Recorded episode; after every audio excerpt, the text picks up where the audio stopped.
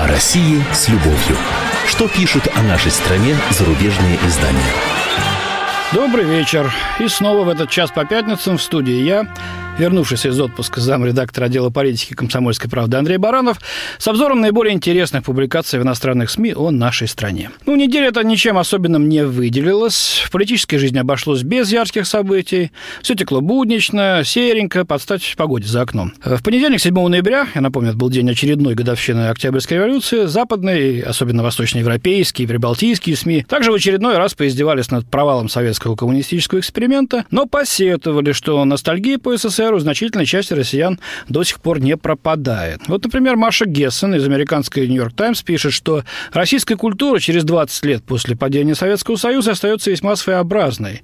И насколько ей чужда, например, западная традиция высшего образования. С распада Советского Союза минуло 20 лет. Повторяет она факультетом журналистики МГУ с 1965 года и по сей день руководит Ясен Засурский, в советское время подчинявшийся напрямую ЦК КПСС. Живет и здравствует под новым названием Компартия, а страной руководит выходец из КГБ Владимир Путин, перечисляет журналистка. Ну, что тут можно сказать? Ясен Николаевич Засурский, действительно легендарный декан журфака, где в свое время выпало огромное счастье учиться и мне, сейчас является почетным президентом факультета. К слову, он американист и всегда пользовался колоссальным авторитетом авторитетом в США у коллег-профессоров, у политологов, общественных деятелей и, конечно, по долгу работы у журналистов. И в 70-е годы, уважаемая Маша Гессен, который многие ваши коллеги на Западе, да и у нас в России, собственно, предпочитают именовать глухим советским временем. Так вот, в эти 70-е годы радиостанция «Голос Америки», как известно, признанная светоч демократии, включила Засурского в десятку лучших советских интеллектуалов. Чем же вы недовольны-то? Компартия в России существует? Ну да, но за нее голосуют достаточно людей, чтобы быть представлены в Госдуме, как и за другие партии, чьи депутаты работают в парламенте. А что не так-то? Запретить коммунистов, что ли? А как же демократия? Ведь и в США они вроде как есть. Путин, бывший сотрудник КГБ. Вот Америку-то открыла Маша.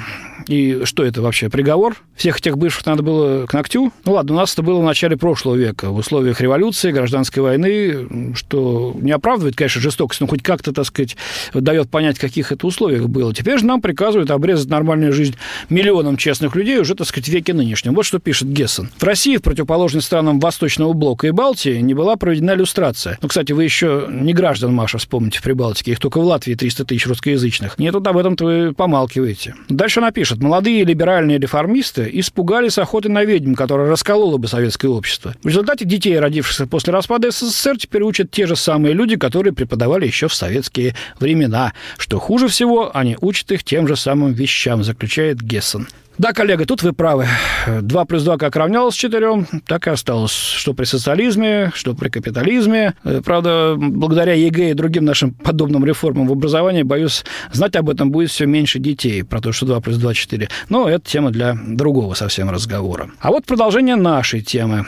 Герхард Гнаук из немецкой Die Welt пишет, что Путин хочет вернуться к реалиям давно минувших дней. Евросоюз трещит по швам, а Владимир Путин грезит Евразийским союзом. Советским союзом в версии light, то есть в облегченной такой версии. Что бы это могло значить? Может быть, это всего лишь один из компонентов предвыборной риторики, спрашивает автор. Тут за скобками, очевидно, чувствуется такой, такая опаска. Вдруг это он всерьез, как говорится, за что, мол, боролись-то с империей зла. Ну вот дальше читаем, что пишет. Кроме того, новые цели отражают, если быть осторожным в выражениях, окреп окрепшее самосознание власти имущих в Москве. Формирование Евразийского союза, по мнению Путина, сделает возможным изменение геополитической и геоэкономической конфигурации на всем континенте. Пример указывает на то, что новая Евразия, Евразия будет основываться на универсальных принципах интеграции. С момента развала Советского Союза и потери статуса, созданного при Ельцине СНГ, все время создавались какие-то новые структуры. Это и ОДКБ, договор о коллективной безопасности, и союзное государство России и Белоруссии. Все заканчивалось кипой бумаг и отсутствием ощутимых результатов, констатирует газета это.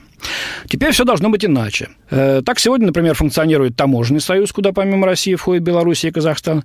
С января будущего года в его рамках будет открыто единое экономическое пространство. Ожидается к нему присоединение Киргизии и Туркмении. Но насчет Туркмении я очень сомневаюсь, что какой-то господин Гнаук здесь допустил глюк. Э, ну, э, видимо, он имел в виду Таджикистан все-таки. Хорошо это? Все даже, так сказать, если Туркмения будет, а не Таджикистан. Нет, это противно, делает вывод автор. И вот почему, заключает таким образом. Кремль стоит на пороге важных перемен. Модернизация, провозглашенная Медведевым, уходит вместе с ним в прошлое. С чего он это взял, я не знаю. Сам господин Гнаук э, этого не объясняет. Но, тем не менее, уходит в прошлое якобы модернизация, а Путин хочет вернуть реалии давно ушедших дней. В то время как двуглавый орел предрекает стабильность внутри страны, общественную энергию он направляет на внешнеполитические цели. Для европейских соседей, считает автор, Евразийский союз, который неминуемо трансформируется в квазиимперскую структуру, не означает ничего хорошего. Вот так-то. И еще про Путина. А, Мириам Элдер из британской «Гардиан» э, считает, что крупнейшей угрозой власти Путина может оказаться русский национализм. Экономические трудности подогревают агрессию в отношении людей с Северного Кавказа и трудовых мигрантов из Центральной Азии.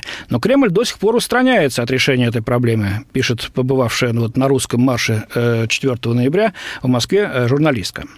Сейчас в России примерно 20 тысяч националистических объединений, сообщает издание. Это интересно, я не знал, что так много. Разумеется, здесь наблюдается рост ультраправых, но у них отсутствует политическая платформа, как в Европе. В Европе те, кто разделяет крайне правые взгляды, голосуют за соответствующую партию. Здесь такой партии нет. А, не совсем так, возражает, собственно говоря, Элдер самой себе, напоминая о существовании ЛДПР.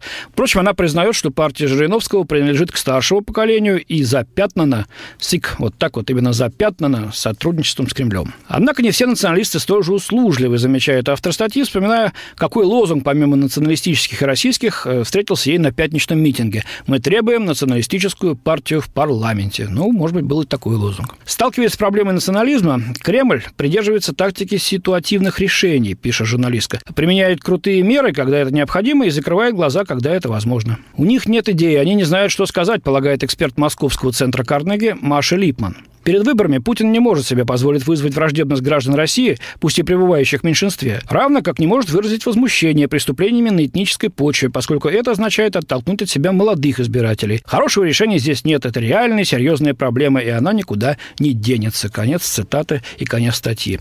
Верно, проблема есть, но не бывает проблем, которые нельзя решить. Нужно искать лишь правильное решение. И очень хочется верить, что наши власти будут это делать. А вот интересная публикация во французской «Монт».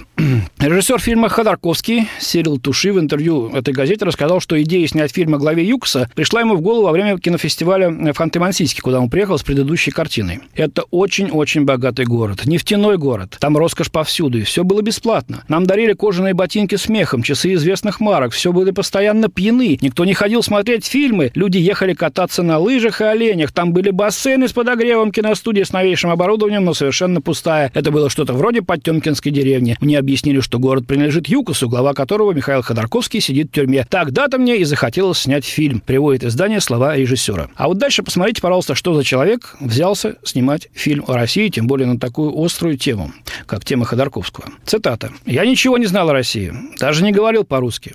У меня не было знакомых. Сначала я сделал все по-немецки, тщательно подготовил поездку с большой командой. Но потом на своей шкуре убедился, что в России назначать встречи за 8 недель совершенно бесполезно. Вообще, по-моему, редко с кем можно назначить встречу за 2 месяца до того, как она произойдет. Мало ли что случится. Так вот, из 10 назначенных встреч, пишет автор, так говорит режиссер в своем интервью, э, из 10 назначенных встреч 10 отменилось.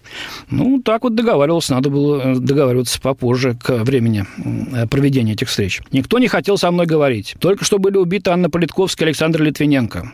Это же когда же было-то? В шестом году. Это было не самое лучшее время для исследования, но это стало для меня стимулом. Я стал параноиком. Я искал микрофоны в своем гостиничном номере, обзавелся системой, генерирующей ложные IP-адреса в моем компьютере и всеми штуками а-ля Джеймс Бонд, которые, как мне казалось, спасут меня.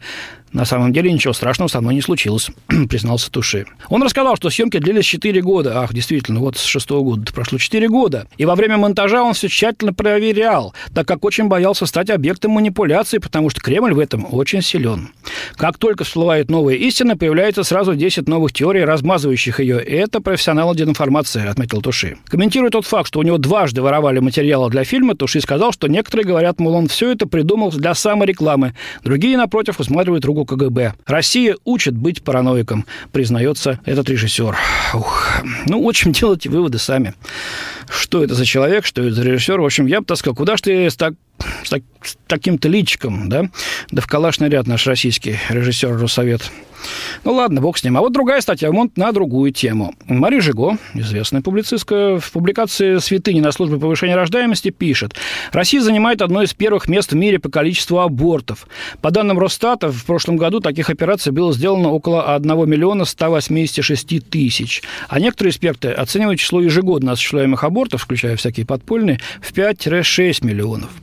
Несмотря на экономическое благополучное, экономически благополучное десятилетие, Россия продолжает испытывать колоссальные демографические проблемы. Встревоженные власти, начиная с 2007 года, начали принимать меры, призванные поощрять рождаемость. Однако они привели лишь к незначительному росту, до 1,7 э, миллионов новорожденных в прошлом году. Чтобы сальдо прироста населения наконец стало положительным, нужно гораздо большее, подчеркивает издание. К счастью, православная церковь не испытывает недостатка в идеях. Вот 20 октября в Россию из Греции с большой помпой был привезен поезд Богородицы, э, святыня, способствующая женской плодовитости. Премьер-министр Владимир Путин лично приехал встретить ее в аэропорт Санкт-Петербурга, бывшей имперской столицы. Это как раз то, что нужно. Хранившийся до сих пор в монастыре на горе Афон, куда запрещен доступ женщинам, поезд никогда не вывозился в мир. Но благодаря силе убеждения фонда Андрея Первозванного, возглавляемого президентом РЖД Владимиром Якуниным, греческие монахи согласились одолжить его на время, пишет Джиго. Успех гарантирован. В Санкт-Петербурге тысячи женщин часами ждали у церкви, чтобы прикоснуться к поясу кончиками пальцев, сообщает журналистка. Пояс, который Богородица по преданию носила до последнего дыхания, способен излечивать тяжелые болезни и помогать в рождении ребенка. И не только. Если выставить его в центрах психологической помощи беременным, он может разубедить их делать аборт, утверждает сайт РПЦ Московского патриархата.